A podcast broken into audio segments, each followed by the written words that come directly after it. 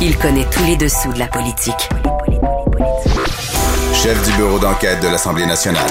Antoine Robitaille. Là-haut sur la colline. Là-haut sur la colline. Cube Radio. Bon mercredi à tous. Aujourd'hui à l'émission, quel genre de ministre de l'Environnement du Dominion fera l'ancien militant Stephen Guilbeault?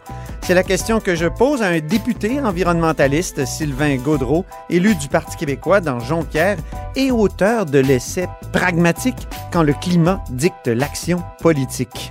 Mais d'abord, mais d'abord, c'est l'heure de notre rencontre quotidienne avec Rémi Nadeau. Cube Radio. Les rencontres de l'heure. Rémi Nadeau et Antoine Robitaille. La rencontre Nadeau-Robitaille. Et bonjour Rémi Nadeau, Salut Antoine. chef de bureau parlementaire à l'Assemblée nationale pour le journal et le journal. Commençons tout de suite par notre analyse sportive de la période de questions. Premier sujet, la bataille du jour. La bataille du jour avec un arbitre euh, entre les deux, le, le président de l'Assemblée nationale, euh, François Paradis. Euh, J'allais dire Pierre, mais là, je sais pas pourquoi, là, les, les paradis, Oui. paradis d'une autre époque. Paradis à la fin de vos jours. Exact. Et, et, c'était sur la question de- des paradis fiscaux. Euh, le Parti libéral, les députés euh, libéraux euh, ont asséné quelques questions au gouvernement concernant un nouvel investissement d'Investissement Québec dans le- la compagnie White Star Capital. Compagnie dans laquelle M. Fitzgibbon était actionnaire, on le rappelle, donc il a dû se départir de ses actions pour pouvoir reprendre son poste de ministre à la suite d'une intervention de la commissaire à l'éthique. Alors, la nouvelle, c'est le Journal de Québec, Nord de Montréal, qui a sorti, dans le fond, que IQ rajoute de l'argent dans White Star Capital. Et White Star Capital est euh, dans un paradis fiscal qui est Guernsey. Alors, Marois Risky, qui, qui est vraiment euh, toujours euh, très... euh, à- à- Le doigt sur la gâchette. le doigt sur la gâchette sur cette question-là, particulièrement des paradis Oui. fiscaux, euh, est allé de quelques euh, éléments juteux. On va entendre d'ailleurs qu'est-ce que ça donnait comme extrait.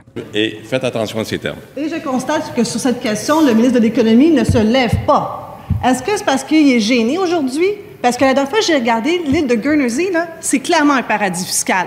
Moi, j'ai travaillé avec l'équipe d'enquête de Radio-Canada sur KPMG, Panama Papers, Paradise Papers, l'affaire Sinard, Montréal, et c'est tous reliés avec les paradis fiscaux. Les Québécois payent leurs impôts. Vos amis, est-ce qu'ils le font?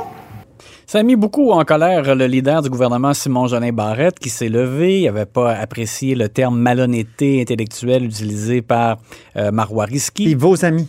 Et c'est ça exactement, parce que là, il a dit ce qu'on cherche à faire, c'est uniquement salir euh, le ministre. Et puis euh, euh, là, il y a eu par la suite intervention du leader de l'opposition. Il y a eu une autre euh, question de. Monsef Déragi aussi. Monsef, lui, a posé la question euh, clairement, c'est-à-dire est-ce que Pierre Fitzgibbon a été impliqué dans la décision d'investir DQ là, dans, dans White Star Capital? Alors finalement, Simon Jolin Barrette refusait. de- Mêlée générale, comme Ben, on dit au hockey. Simon Jolin Barrette refusait de s'asseoir.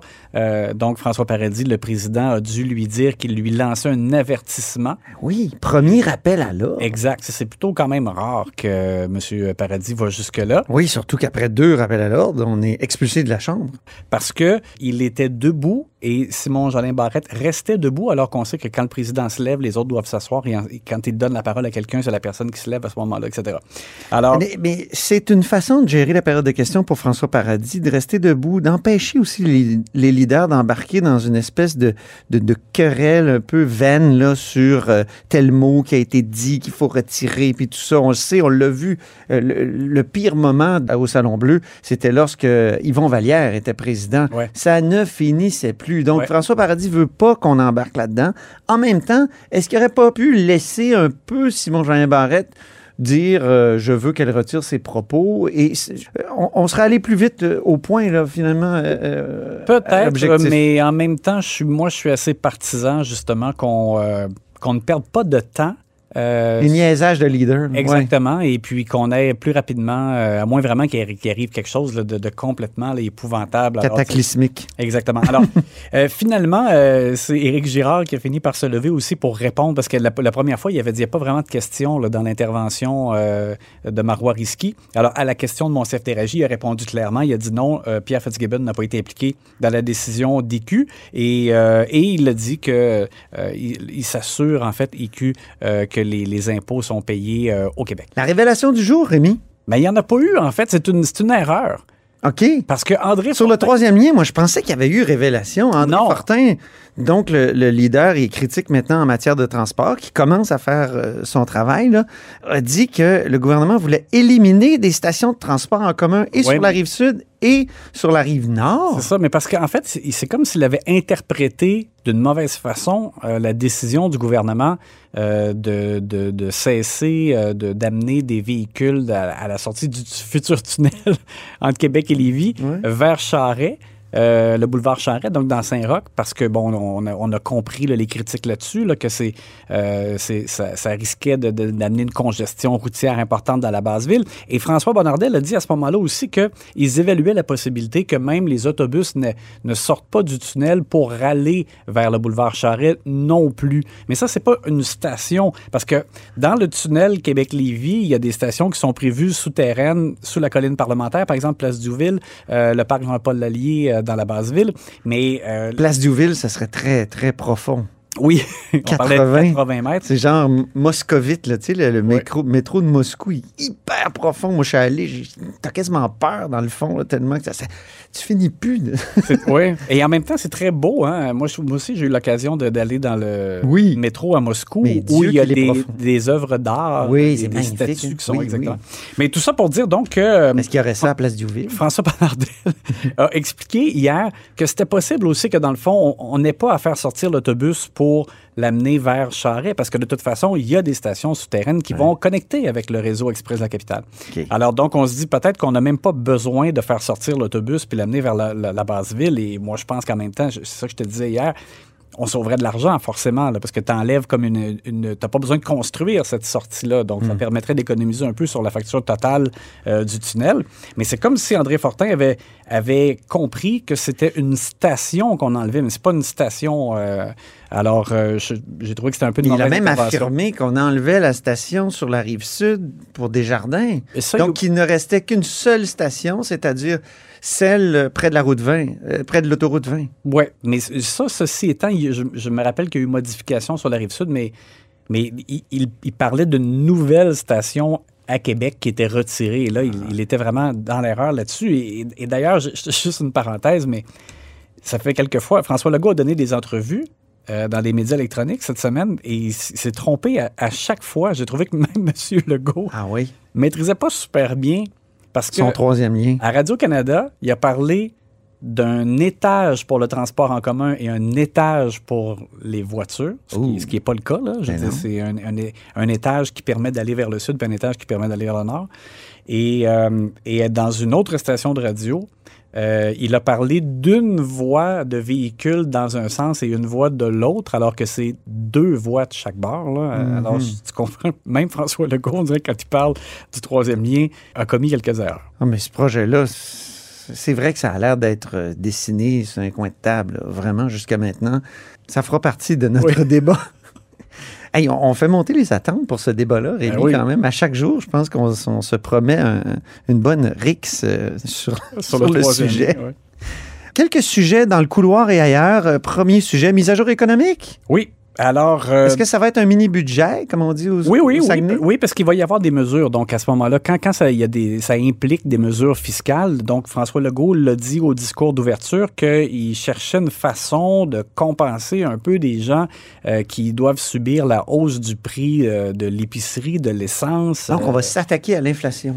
Oui, mais là, évidemment, de quelle façon on va le découvrir, c'est le 25 novembre, donc ils ont annoncé pour la mise à jour. Et euh, des mesures aussi pour contrer la pénurie de main-d'œuvre. On, l'attend. On sait que Jean Boulet travaille sur euh, différents trucs. Et malheureusement, eh, on, ne cesse de constater jour après jour l'impact de la pénurie de main-d'œuvre sur des, commerces de, services qui sont pas ouverts, euh, des entreprises qui doivent même des fois éliminer des, des quarts de travail parce qu'il manque de paires de bras ou ils sont pas capables de prendre de nouveaux contrats en raison d'un manque de main-d'œuvre. Alors, c'est important de s'y attaquer et ça fera, euh, ça sera un des, un des éléments importants de la mise à jour.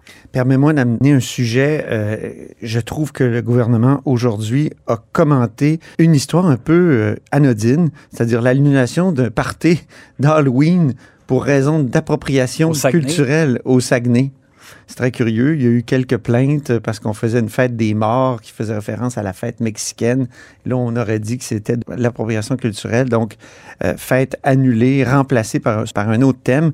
Commentaire de Danielle McCann, la ministre de l'Enseignement supérieur. On l'écoute. Oh, moi, je suis, vraiment déçue qu'il ait dû reculer. Euh, je comprends que c'est un parti d'Halloween aussi costumé, mais qui a dû reculer. Écoutez, c'est une déception. Je trouve que ça va loin. Euh, on a euh, signé une lettre, là, le gouvernement, mon collègue Jean-François Robert, justement, contre la culture euh, de l'annulation. Bon, c'est sûr que c'est pas dans une classe, là, mais il demeure que c'est un phénomène qui nous préoccupe beaucoup. Je pense que c'est pas en se fermant à d'autres cultures là, euh, qu'on est ouvert. Là. On se ferme à des cultures en faisant ça. C'est un peu une vérité de la palisse. Là. C'est pas euh, en se fermant aux cultures qu'on s'ouvre. Ouais, Mais j'étais étonné qu'elle commente ça. Puis euh, même chose pour le ministre Roberge qui a commenté aussi après. On dirait qu'au gouvernement, on s'est dit on va, on va commenter ça pour faire parler de, de cette affaire-là, peut-être pour écraser autre chose. J'ai ouais, l'impression aussi que là qu'ils ils ont décidé d'occuper la patinoire lorsqu'il y a des questions comme celle-là Mm. où on recule par crainte là, de, de, de déplaire à certaines personnes plus sensibles là, qui voient de l'appropriation culturelle partout. puis- On va être le gouvernement anti-woke. Voilà. Jean Charest, maintenant, en terminant, qui tombe à bras raccourcis sur Simon-Jolin Barrette et Geneviève Guilbeault. Oui, communiqué de presse qui a été émis par l'ancien premier ministre du Québec. Il va pas de main morte. Là. Il, euh, il accuse euh, euh, Geneviève Guilbeault et Simon, Simon Jolin Barrette de cautionner des actes illégaux parce que quand Geneviève Guilbeault a brandi le livre PLQ Inc. au Salon Bleu. J'ai écrit deux chapitres là-dedans, moi. Oui, ben oui, ça.